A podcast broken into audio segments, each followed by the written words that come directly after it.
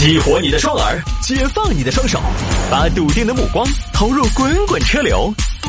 给我一个槽点，我可以吐槽整个地球仪。微言大义，换种方式纵横网络江湖。欢迎各位继续回到今天的微言大义。有听众朋友说，汤哥，你刚才光说孩子，也没说孕妇能不能吃，那有有啥不能吃的吗？我们当年孩子他妈火锅都在吃。但不是说建议大家可以吃火锅哈，这个因人而异。但是水饺这个东西本身咸鲜味儿，然后面粉、扇贝、海胆、猪肉，你说这个里边哪一样单独拎出来不能吃？都可以吃，难道结合在一块就不能吃啊？煮熟了有什么不能吃的？当然啊，这个具体问题大家要问一下医生，因为每个人的情况不一样啊。你比如说我有一个朋友，他呢，因为我这个朋友呢个子不太大，然后娃娃呢发育的又很好，医生就跟他说让他少吃什么呢？少吃面，哎。就怕孩子长太大了，他不太好生，哎，有这么一个小提醒，所以这个呢，具体咨询一下啊。然后我们这个水饺呢，您收到之后呢，不要着急吃，放在冰箱里边冻硬，冻硬了再下锅，然后里边有小贴士，看着上面煮就行了。来，我们抓紧时间摆这个，不然有听众要骂我了啊。有听众朋友说摆一下这个女子未点餐被外卖员强送外卖，这个要提醒收音机前所有的姑娘们啊，这个事情。光看标题，我都其实有点不知道发生了什么事情。后来才知道啊，给大家梳理还原一下。但我特别强调，为了节目效果，我会有一些加工，不代表事情完全的细节。南京这儿有一个送外卖的小徐，小徐呢今年十九岁，啊，今天是小徐专场啊。五月二十号这天，他去送了一单外卖，是个小姐姐点的外卖。当时送过去呢，这个小徐，你知道，外卖小哥有的时候手上拎的东西太多，把那个外卖袋子套到手腕上。另一只手呢，可能又推着车不太方便。这个小姐姐呢就很体贴，直接帮小徐把外卖这个从手上取下来。而在这个取的过程中，小姐姐的手碰到了小徐的手，两个人的手发生了接触。啊，你看这个宅男啊，千年宅男，就是就手这么一下接触，小徐有点激动，但也没干啥，心里边有点波澜。然后回去就跟同样送快递的，他的比他大的一个同事小周说了：“周哥，快点，我给你送。”嘘，过来，悄悄。你你做啥子？你过来嘛，我悄悄跟你说，不准说出去啊。今天有个女客户主动摸了我的手。嚯，真的呀？哦，哎，那么主动啊？真的主动的。哦哟，那你把信息给我噻！你等一下我找一下，我在这儿，我今天下午三点折的。哦对，李菊花就是的。哎，你等一下我拍个照，拍个照啊！咋子？周哥你是想？这种情况我要会他一回。好，这边周某就拍了个照，动了点别的心思。哎，这种主动性我也要去做。那可是人家又没点到你的外卖呀，对吧？又没点到你送外卖，哎，有了地址，有了信息，他不点外卖，我给他点，不就是一顿外卖吗？周某于是呢，以这个小姐姐的名字和地址，自己下单了一份外卖，外卖也不一定分发到他他的头上去派送嘛，因为派单嘛，这个是，他怎么办呢？他就先赶到馆子头去，把这单接了。呃，你好，我来取李菊花的外卖，那个外卖小哥还没来的嘛？呃，我自己来提，手机号幺七九八八八八八八八八八八八八八八。呃，行，那你自己拿走吧，因为名字、地址用的小姐姐的，但手机他用的自己的嘛？这个一核实手机号好像是，所以呢，馆子老板当时也没多想就给他了。这一下，他再去给这个小姐姐送外卖。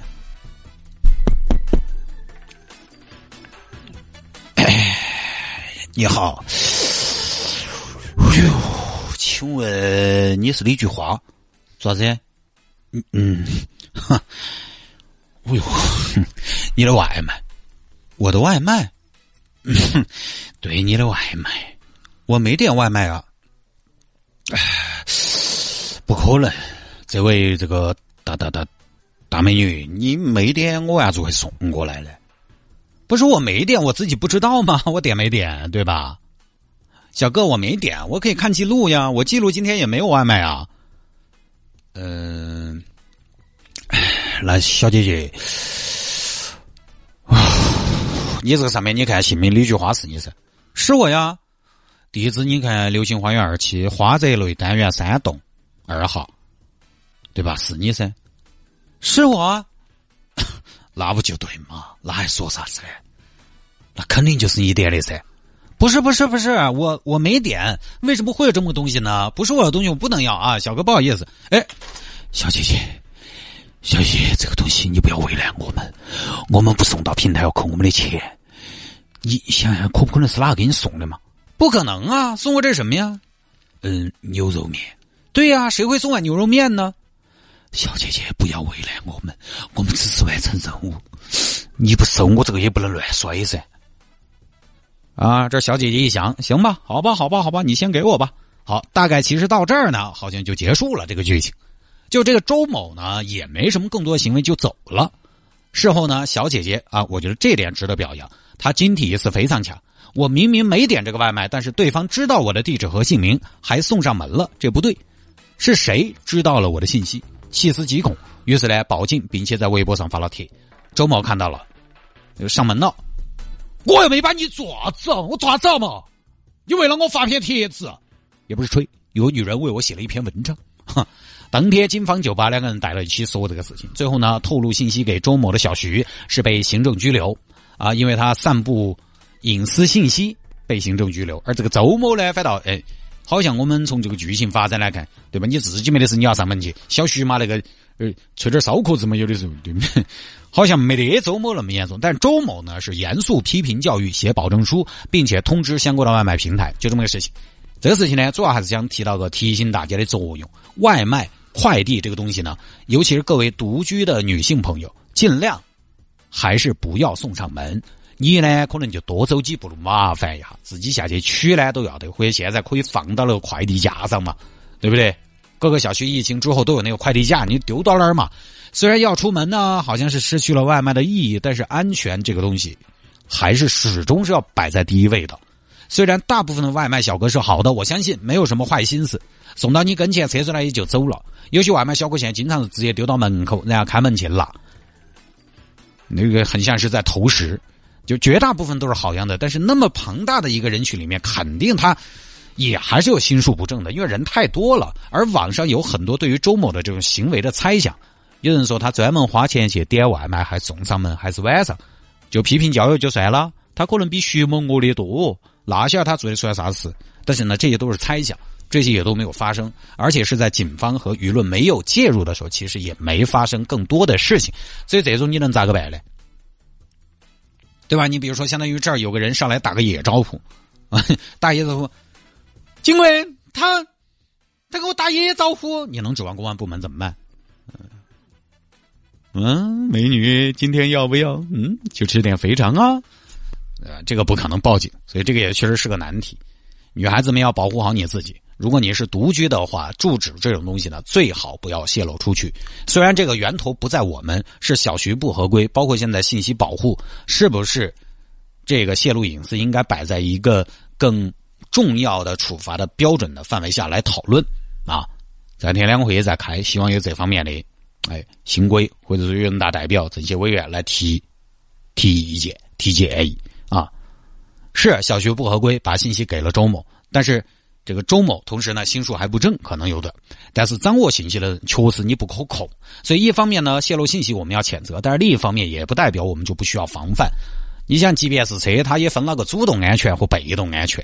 主动安全配置是预防的，比如说 ESP、ABS 这些；而被动安全就是什么气囊、安全带、车身安全结构这些。